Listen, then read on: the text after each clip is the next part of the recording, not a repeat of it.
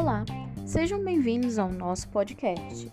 Esta é uma produção de alunos do primeiro período do curso de Pedagogia da Universidade do Estado do Amazonas. Nós somos Alessandra Nascimento, Ana Cavalcante, Luane Oliveira e Vanderleia Barbosa. Juntos abordaremos os processos de socialização na era digital e a educação.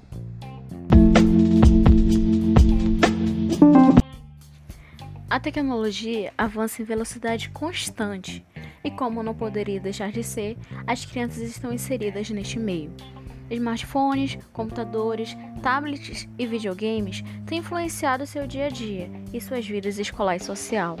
Cada vez mais, escolas proporcionam acesso às novas tecnologias como uma continuidade do conhecimento adquirido em classe. As salas de aula, há algum tempo, já vão além da lousa, do giz, caderno e lápis, tendo muitos itens tecnológicos presentes. E a tecnologia passa a ter um papel importante na consolidação do processo de socialização, ajudando as crianças a concluírem pensamentos e ideias e construírem seu próprio conhecimento. Todo este processo reflete na forma como as crianças e adolescentes aprendem a se comunicar. Afinal, o ambiente escolar é decisivo para o desenvolvimento cognitivo e social, pois na aquisição de modelos de aprendizagem, a criança constrói sua identidade, seu sentimento de pertencimento ao mundo e princípios éticos e morais que a nortearão. O convívio em sala de aula e com familiares é a maior base do aprendizado e nunca deve ser deixado de lado. Mas as possibilidades da tecnologia para o conhecimento, eis que surge o dilema como aliar tecnologia e socialização, uma vez que as ferramentas digitais podem tanto alienar quanto aproximar as pessoas.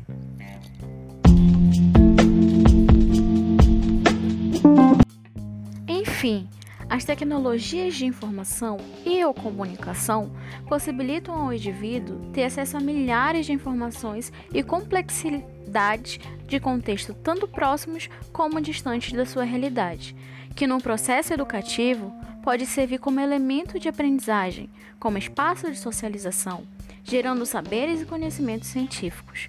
Portanto, a internet deve ser utilizada como uma ferramenta de auxílio na aquisição da leitura e da escrita Ferramenta esta que a escola e o professor devem introduzir na vida escolar do aluno, visto que faz parte do cotidiano dos mesmos. Cabe então à escola e ao professor democratizar e orientar no, os alunos no uso da internet, de modo a conduzi-los ao processo de construção do conhecimento, possibilitando ao professor ser mediador, isto é, acompanhar e sugerir atividades ajudar a solucionar dúvidas e estimular a busca de um novo saber. As crianças, sobretudo, precisam ter consciência de que a tecnologia é, sim, um instrumento de aprendizagem e socialização, que não substituem o contato humano, a presença física e nem as relações e conversas ao vivo. O avanço tecnológico transforma cada vez mais a vida de crianças e adolescentes, que se relacionam intimamente com as mídias digitais e com a era da informação. Esse processo é refletido na forma como aprendem a se comunicar e a praticar algo. Os jogos, por exemplo, estão presentes na vida humana desde muito tempo, até os dias atuais, sendo ressignificados pela tecnologia. Dessa forma, crianças e adolescentes são fisgados por esses elementos tecnológicos e produzem a cada dia novas formas de brincar e lidar com a diversão. A partir disto, é levantado um questionamento. Em um mundo tão cheio de novidades tecnológicas, a infância contemporânea é a mesma das infâncias passadas? Creio que não.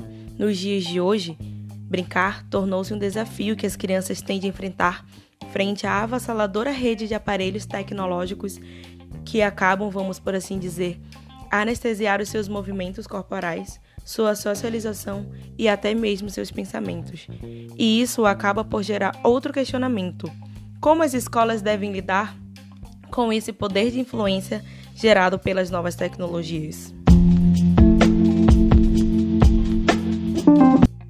Certo que a escola não deve ficar à margem do processo de inserção da tecnologia no campo educacional e que, sendo o professor a figura mais representativa no mundo pedagógico, precisa naturalmente atualizar-se com frequência, buscando ocupar com eficiência e domínio o seu novo lugar, que seria o de professor na sociedade tecnológica. O campo da educação enfrenta muitos desafios, e um deles é se de constituir como mediador entre criança e um mundo que se tornou mais técnico e que a ele é dado um novo significado a todo momento. Ou seja, cabe à escola não apenas assegurar a democratização, o acesso às novas tecnologias, mas também tornar as crianças que fazem uso delas sujeitos críticos e pensantes. A informática na educação pode tanto proporcionar ao aluno a continuidade do conhecimento adquirido em sala de aula, quanto ajudá-lo a concluir seus pensamentos e ideias e construir seu próprio conhecimento. A tecnologia pode tanto informar quanto alienar. Isso cabe aos pais, aos educadores e instituições de ensino ajudar a estabelecer uma relação saudável e crítica das crianças com esse mundo tecnológico. Portanto, o caminho era andar ao lado da tecnologia, sem ficar à sua mercê e para que isso aconteça, reflexão e crítica devem sustentar o trabalho das escolas. As crianças navegam por um universo maravilhoso e cheio de informações. Dessa forma, as pesquisas têm gosto de aventura. Aprender não se resume mais em apenas consumir conteúdos, mas sim em saber selecionar as informações disponíveis e transformá-las em conhecimento. A imagem hoje faz parte da leitura, e muitas vezes elas valem por muitas frases, e as crianças as entendem. Ou seja, a compreensão e o significado têm, nos dias de hoje, uma nova dimensão e um novo conceito. Logo, o que importa é qual o sentido que essas crianças dão para esse mundo tecnológico e como as relações sociais têm sido estabelecidas a partir dele.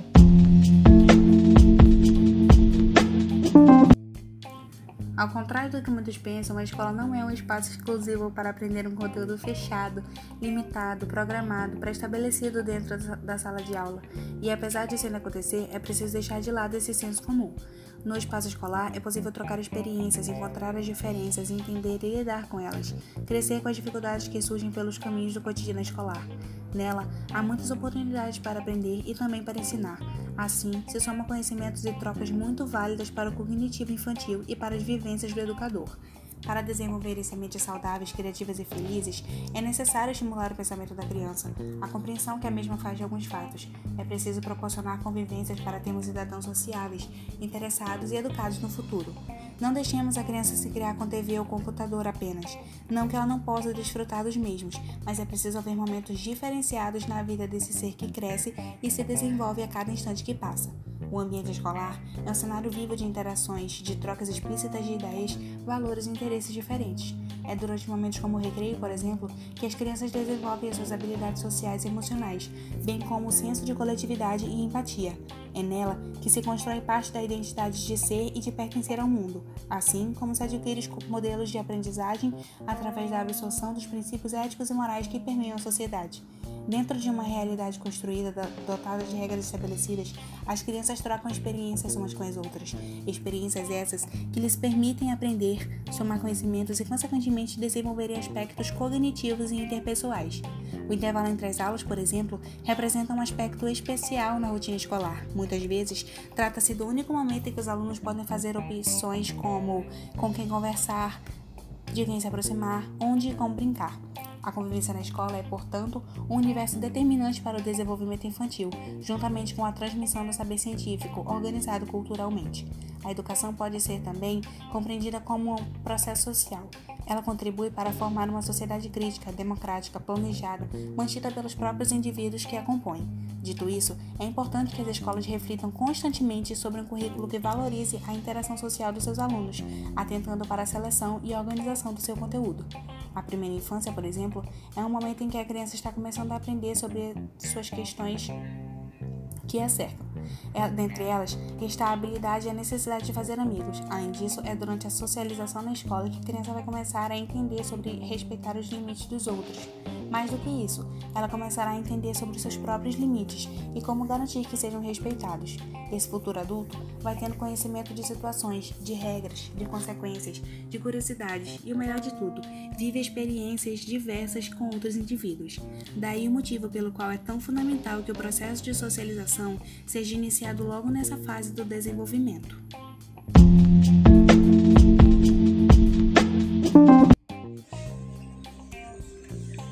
Adentrando o segmento da exclusão digital, uma ramificação apenas da exclusão social. A ponta do iceberg. Muitas periferias não têm acesso a algo básico, como água encanada e energia elétrica. Então, como essas pessoas teriam acesso ao mundo virtual? A educação escolar deveria ser uma ponte para a inclusão dessas crianças, adolescentes, jovens e até adultos, pois é comum ver pessoas nessas localidades terminando o ensino médio já numa idade avançada. E também ser um instrumento para questionar essa situação precária, esse direito garantido, mas que infelizmente é negado. Nas escolas, existe uma negligência pública, mas ela se acentuou e cresceu de forma drástica com a falta de acessibilidade às tecnologias. E muito mais agora, nesse momento delicado de isolamento social. Pessoas que não têm acesso à internet e nem a um celular de qualidade se veem impotentes diante de um mundo globalizado e que impõe, de certa forma, sua participação. Há duas coisas que impedem a educação escolar ser ferramenta efetiva contra a exclusão digital. Primeiramente, é pela falta de estrutura, tanto que muitas vezes é até implantado um projeto para dar esse acesso, mas pecam na falta de manutenção e na evolução do mesmo. Não é apenas ter uma internet, ela tem que ser de qualidade e não apenas funcionar num ponto exclusivo da escola. Criar salas com capacidade para suportar o número de alunos e equipamentos de qualidade. E, acima de tudo, ter sensibilidade, que não se pode negar a essas crianças o seu direito já garantido direito à informação, a aulas dinâmicas e a educação em si de qualidade. O segundo ponto é o descaso com os professores, que não nasceram envoltos no meio de tanta tecnologia. É negado o preparo adequado para eles, e por esse motivo nem usam o pouco de tecnologia que essas escolas proporcionam. Mas sem esquecer aqueles que se dispõem a comprar e trazer para a sala de aula para proporcionar uma aula mais dinâmica e interessante para seus alunos. Ou seja, enquanto uns são imersos nesse processo de socialização digital, outros veem isso como algo distante e até surreal.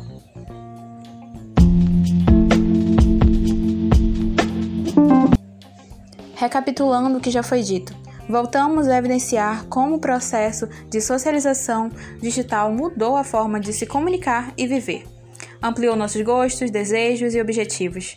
O bombardeio de informações a cada momento se tornou algo comum para muitos, expressar seus pensamentos e jogar no mundo para milhões de pessoas verem.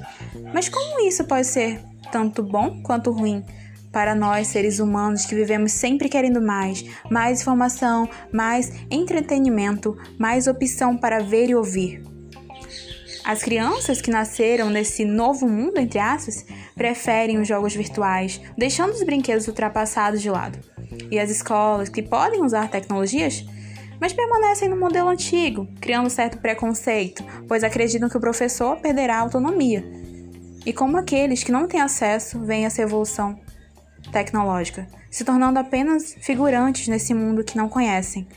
O equilíbrio seria a chave, colocar limites para proteger as crianças desse mundo virtual, que às vezes é perigoso, e conceder às outras crianças sua autonomia nesses meios tecnológicos. Haver real democracia e igualitariedade.